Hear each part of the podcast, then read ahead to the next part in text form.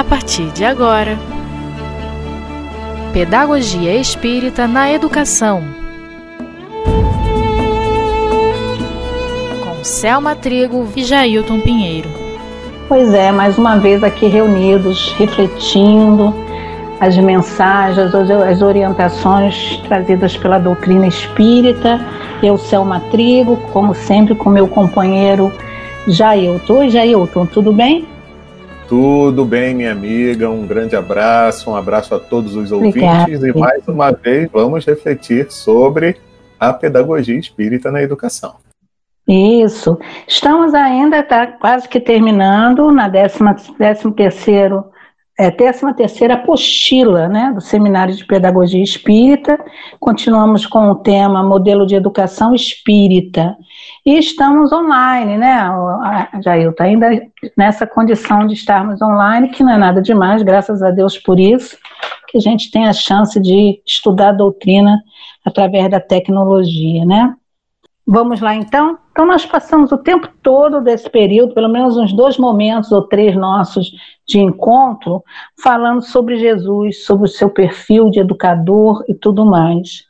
Então, nós estamos agora no século 21, né?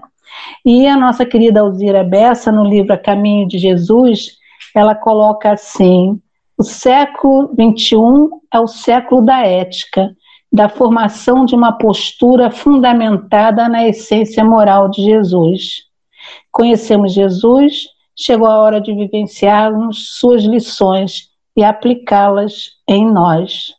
Somos novos educadores desse século, somos arautos do novo milênio. E aí fica o questionamento, né, a reflexão. Estamos mesmo, como educadores do século XXI, como arautos do novo milênio, com os ensinamentos trazidos por Jesus? Essa é a grande questão, né? É, aonde estamos agindo pedagogicamente, vamos assim, falando, dentro de uma ética, uma ética é, moral, uma postura com a essência moral de Jesus. Né? E aí eu vou fazer um adendo aqui para os pais, né? Uma postura ética com essência moral. Olha como isso é sério. Porque tem aquele antigo provérbio: faça o que eu digo, mas não faça o que eu faço.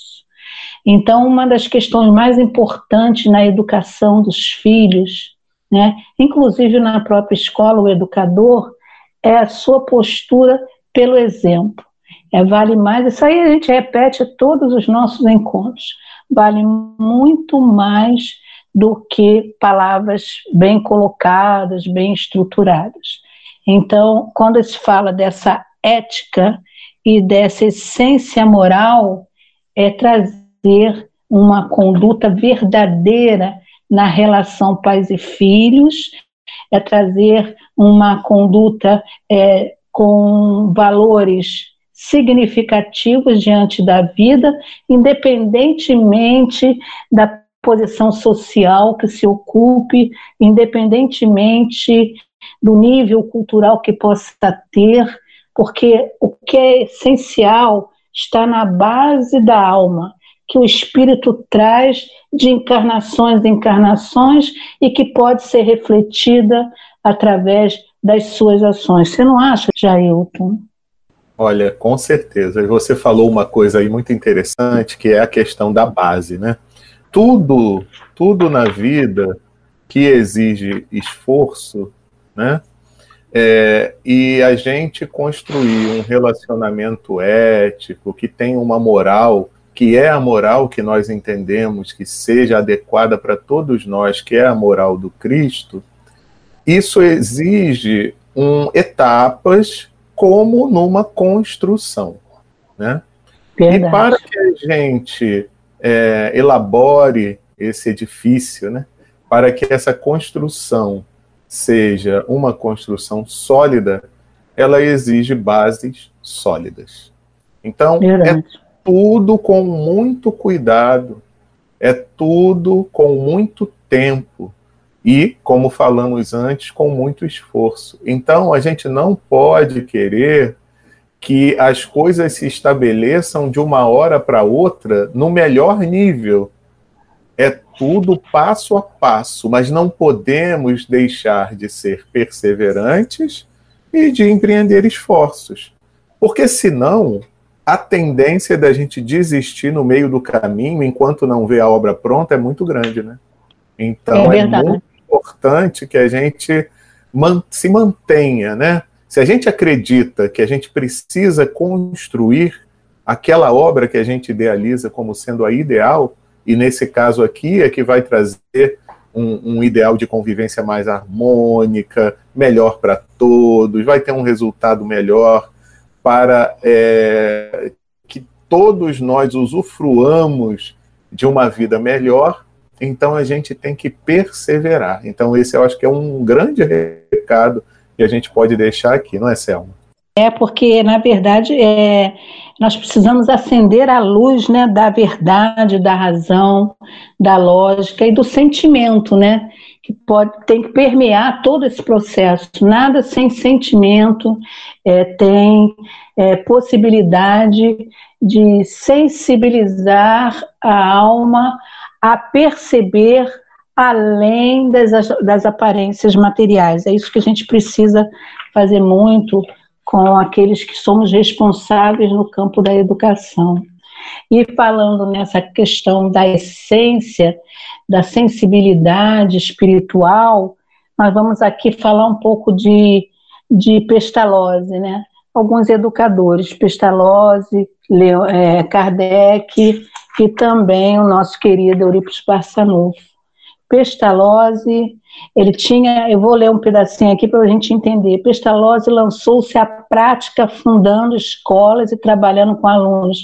Ele trabalhava com alunos ricos e com alunos pobres, preparando métodos, inventando métodos diferenciados. Pestalozzi sempre foi muito é, voltado ao ensino prático junto à natureza, né?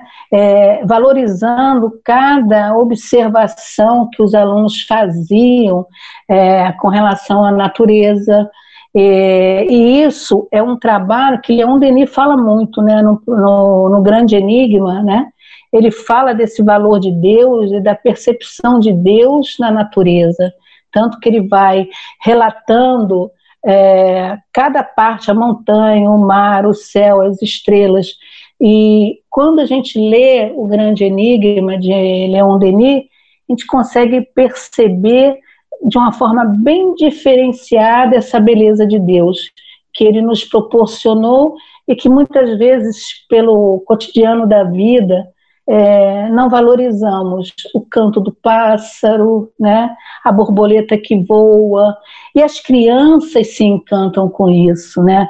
As crianças se encantam. Eu lembro que quando eu dava aula, é, uma vez, é, é, não sei como, essas, tipo a abelhinha, joaninha, né, que chama, né? É um bichinho pequenininho que todo pintadinho, aquilo ali dentro da sala foi motivo de grande encantamento. Né? Eles ficavam vibrando. Outra coisa que eu gostava muito de fazer era trazer, como as escolas hoje são todas mais em prédio do que espaço de natureza, né, Adiailton? A verdade é essa. Nós vemos poucas escolas que tenham é, um espaço em que as crianças possam andar, mas não um espaço frio de pátio, mas um espaço em que tenha árvores, que tenham plantas, que tenha grama, que tenha o rio. Isso aí está um pouco fora dessa realidade de, de uma cidade grande como a nossa, né? Como outras. Mas é, os animais para dentro de sala. Então era assim, era uma festa, né? Cada um trazia o seu animalzinho de estimação, periquito, passarinho, cachorrinho. É claro que as mães ficavam aguardando, que eu não podia ficar o tempo integral com esses bichos de sala e mais as, mais as crianças, né? Mas era um movimento muito gostoso. E faz falta, então ele tinha assim, é, as ideias filosóficas, né? Uma ação livre no bem, um contato que ele tinha, considerava que era a melhor forma de relação consciencial, né? A, e a amplitude da potencialidade da alma. E a, a, uma das grandes formas dessa amplitude da potencialidade da alma era Agora você veja, aqui, estou até pensando aqui, já agora, né? Ele, ele, ele convivia com as diferenças sociais, né? É uma coisa que me bateu isso agora, né? Ele, a escola dele era de tal forma que abraçava os ricos e os pobres, quer dizer, as crianças que eram filhos dos, dos lavradores, né, dos os, os, os fazendeiros, ou seja lá como é que eles esse pessoal do dinheiro misturado às crianças simples. Isso aí, é, ele assumia isso com muita objetividade, com muita emoção, com muito carinho, e alternava as aulas com muita afetividade. Era um educador por excelência, né, Jailton? É verdade. E quando você começou a falar dessa experiência com a natureza, eu também me lembrei do Leon Denis no Grande Enigma, né? E o quanto ele estimula no Grande Enigma que a gente, ao observar a natureza, nós façamos relação daquela observação, daqueles elementos da natureza, com a nossa própria vida, né? Porque quantos exemplos que a natureza, às vezes, né, pode passar despercebido para a maioria das pessoas, mas quanto, quantas coisas, quantas coisas nós não podemos é, assimilar de, de, de, de, um simples rolar de pedras num rio, mas trazer isso para a nossa vida, comparando aqueles elementos da natureza com as pessoas, com as nossas relações. Então, eu acho isso fenomenal. É engraçado que até com essa questão da quarentena aí, que a gente está aí mais preso um pouquinho, né? É, é, a gente passa a observar mais, mais as coisas, né? Então, pela manhã, a gente, eu aqui tenho, tenho, um, um, tem um grupo de pássaros, um bando, né? Que eles passam naquele mesmo horário e, e jogando o som da beleza da, e vai, vai, vai, vai. Eu já sei que aquele horário eles vêm assim em quantidade tão interessante. À tarde eles retornam, não sei para onde eles vão, mas eu sei que eles. Aqui é o, é o trajeto, eles passam por aqui também retornando. Eu, bem te vi, né? E outros mais que a gente, no movimento do dia a dia, talvez eles estão até nos dando bom dia. Oi, bom dia, vida, bom dia você. E a gente, com pensamento muito dentro do campo material, não percebe a beleza de Deus nos anunciando mais um dia de vida, né? A verdade é essa. É, Selma, e você, olha só que interessante, enquanto você falava, eu pensava, então, esse exemplo dos pássaros que a Selma está dando, o que que pode me trazer como experiência de vida, o que que eu observo disso e que pode servir para minha vida, né? Então, vejam, no mesmo horário, então eles têm disciplina, né? Isso, a, é. O voo coordenado, eles têm uma liderança, é. mas é uma liderança que se preocupa com o grupo todo, né? Então Isso. é uma coisa interessante, todas essas observações, e eu acho que isso aí deve ser interessante, né, Selma? Você poder, para o aluno, você estimular esse tipo de observação, fazendo com que a criança ou aquele que esteja ali possa passar a refletir sobre essas questões que vão ser de utilidade para as suas próprias vidas. Isso. E somada aí a pestalose, que tem muita coisa para se falar, seria assim um, vários momentos falando de pestalose, nós passamos para Allan Kardec, né, que na verdade é Hippolyte Leon Denis Arrivai, né, que era o professor, o pedagogo, e assim, muito é, foi aluno de, pesta, de, de pestalose no Instituto de Iverdon, na Suíça, né? Então ele traz assim a essência do, do, do, da educação trabalhada por Pestalozzi, né? E ele também elabora até hoje tem gente tão interessante. Eu até tenho esse livrinho, não sei se o Jailton tem, que é eu não sei se cheguei a te dar com aquele grupo de livros, que é Excelentes Ensaios Pedagógicos ainda grande na atualidade, embora escrita nas primeiras décadas do século XIX, proposta para a melhoria da instrução pública. E a escola pública, acredita? É, eu conheço, eu conheço esse Conhece? livro, muito legal. Espetáculo. E o que a gente observa lendo esse livro é o quanto que a escola pública não evoluiu tanto, né, Jailton?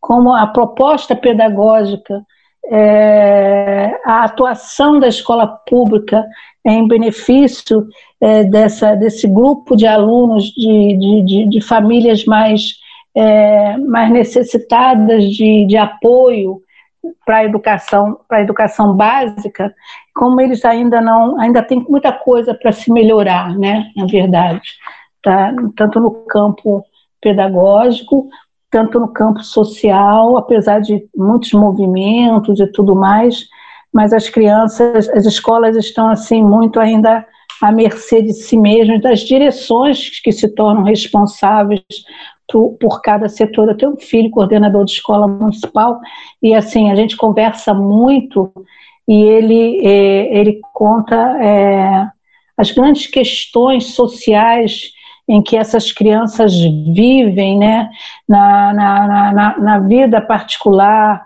os estupros que elas sofrem de, de, de, de pessoas próximas da própria família, do, do, mesmo ambiente que convive, os desentendimentos familiares, é, as agressões, né, morais e físicas, e com isso, né, a ociosidade do, do não ter coisas por fazer, por não ter recursos para se ocupar ou se distrair, para se ampliar a sua possibilidade de conhecimento, é, tem a, a, uma linha de que são as viciações como fonte de fuga. Então, e ali esse filho diz que são almas belíssimas, muitas são pedras preciosas que precisam ser polidas mas que brilham com muita intensidade. Então, é, até os próprios profissionais, a grande maioria tem a sua dedicação, seu esforço, mas a gente ainda vê alguns profissionais não dando assim aquela atenção e valorização a essas crianças. Eu lembro que é, cada filho meu que se formou, eu dizia assim ao abraçar, é, falava assim: não tire a esperança, não roube a esperança dos seus alunos. Eu, cada um que foi se formando na hora do abraço, eu falava no pé de ouvido: não roube a esperança dos seus alunos. O que seria roubar a esperança dos alunos? É fazer de conta que ensina, é ser agressivo, é usar de violência verbal, é faltar com respeito à dignidade dele como ser espiritual que é. Então, sempre é, tive essa preocupação de orientar os meus filhos. E quando eu estava como, como coordenadora nas escolas, eu trabalhava muito essas ideias é, de valorização. São espíritos que eu dizia sempre agressão, violência, desrespeito, eles já conhecem, isso para eles passa aí assim é, com maior facilidade. Não há quem não, não se dobre a uma atitude de, de amor, de respeito e de demonstração de dignidade. Você não acha, Jair? É verdade, é verdade. E a gente não tem, às vezes, noção, né, Selma, do que uma palavra às vezes uma expressão só facial, né, pode causar é. em termos de estímulo naquela Isso. pessoa, né? Então é, é muita atenção que a gente tem que ter e isso vale para a vida como um todo, né, Selma? Como um todo, em tudo, até a, a até a nossa forma como a gente, já vamos falar, falamos dos alunos em casa também, né? A, a palavra de uma mãe, de um pai, é, tem um peso muito significativo, né? E a gente às vezes lança alguns sentimentos na hora, depois a gente diz assim, ah, fiquei até arrependida, mas já foi, já jogou para o universo, né? É, você é um preguiçoso, você não, quer nada, você não tem jeito, não tem solução na tua vida, eu não sei mais o que eu faço. Eu vi muito essas frases é, de algumas mães que estavam no ápice do desespero pela incapacidade de saber o que fazer ou de que forma lidar com aquela situação, o que sinaliza a própria incapacidade de lidar consigo mesmo, porque não tinham os recursos é, é, do entendimento para poder até abraçar um, um, filho com mais complexidade é, moral, espírito, com mais complexidade é, emocional, enfim, né? Isso também é, é, é muito importante. Então, ele teve sempre essa preocupação. Esse é um livro pequenininho, né, quase que de bolso, né, Jair? Mas que tem uma, uma importância é, fundamental até hoje na, no processo de educação, né? E ele diz, né, nos clássicos dele desse livro, ele diz assim: a educação é a obra da minha vida. Não faltarei a minha missão, pois penso compreendê-la. Tolo orgulho de acreditar cumpri-la com perfeição, mas tenho ao, mesmo, ao menos a convicção de cumpri-la com consciência. Isso que é bem importante. E, por outro lado, nós temos Eurípides, para a gente fechar, porque falta pouco tempo. E o Eurípides, ele também tinha, ele criou a escola Sacramento, em Sacramento, a escola, é, o colégio Allan Kardec, né? E ele tinha muito essa questão da dedicação também, passando a se dedicar do corpo e a alma, o trabalho, de corpo e alma, o trabalho pedagógico.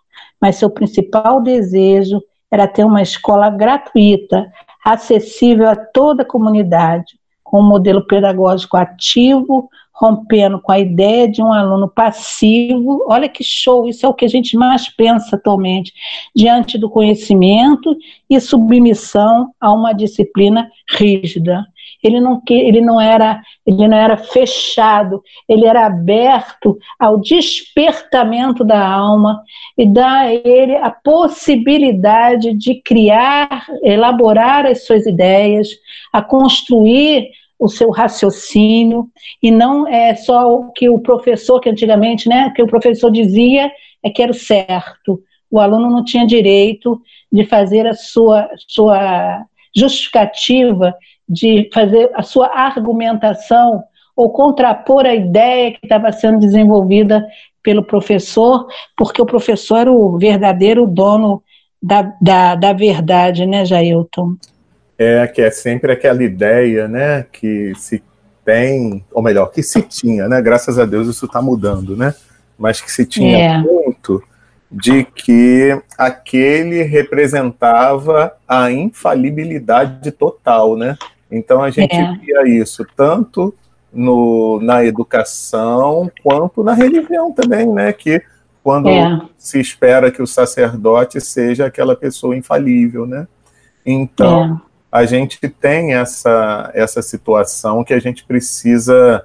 É, eu tenho que pensar, é isso mesmo que eu quero? É dessa forma mesmo que eu quero levar a situação? Porque se a gente for parar, né, Selma, para pensar é, em Deus e como ele age conosco, que somos seus filhos, ele nos respeita profundamente, ele respeita nosso livre-arbítrio profundamente ele deixa a gente ter opinião, ele deixa a gente até ficar revoltado com ele, né? É. é porque ele sabe que só através de uma liberdade de pensamento é que eu vou conseguir elaborar a cada tempo que passa um entendimento melhor da situação, da vida. Então é isso, a gente não pode querer, né, formatar os outros, querer que todos sejam iguais, que tenham os pensamentos idênticos, os mesmos gostos. Isso não acontece, isso é contra a natureza. É, mas interessante, admirável aqui, que olha quantos anos isso, né? Que, que, que, foi um período muito, muito lá atrás que Eurípides viveu e que a educação era muito rígida, né? Muito formatada, muito engessada, e ele já tinha essa visão é, ampliada de uma educação mais aberta no sentido da, de, de, permitir que o espírito se expressasse, que criasse, que deixasse que a sua potencialidade da alma é, se revelasse, né? Isso aí, e fora que é, mais um que se preocupava com a escola, que a escola fosse para todos, né? Não só para um grupo ou para uma elite. É, é bastante significativo. Jailton, Acho que o tempo está chegando. É, nós fechamos mais uma apostila, encerramos assim, amigos queridos, a apostila do 13º Seminário, E no nosso próximo encontro, nós passaremos para a apostila do 14º seminário que fala da educação espírita e a arte de educar. Essa apostila, ela é muito boa, ela vai falar também da importância dos vários tipos de artes na educação do espírito. É maravilhosa. Vale a pena a gente é, participar, ouvir o que temos aí para trazer para vocês. Eu agradeço a todos vocês, ouvintes queridos, que estiveram junto de nós aqui nesse instante, ao Jailton como grande parceiro aqui comigo, é, dividindo esse momento de reflexão. Obrigada, Jailton. Eu que agradeço. E de tudo que você falou já da próxima apostila, eu já estou com água na boca, né? então vamos aí estimular aos nossos ouvintes a estarem conosco na próxima semana para a gente continuar esse e essas reflexões que são muito importantes, principalmente atualmente, não é, Selma? É, sim, sem dúvida. Momentos de muitas, muitas, muitas complexidades emocionais, né? É, espirituais, é isso mesmo, tá perfeito. E olha, e essa apostila, gente, não é que é meu xodozinho, não, mas ela é sensacional. Isso aí, meus amigos. Então vamos conferir. Na próxima semana estaremos aqui de novo, eu e a Selma, para dar sequência a esse estudo que faz tanto bem ao nosso coração. E a gente convida vocês a participarem dessa, desse banquete espiritual. Então, até a, a próxima semana, meus amigos, onde estaremos aqui juntos mais uma vez. Um grande abraço. Um grande abraço.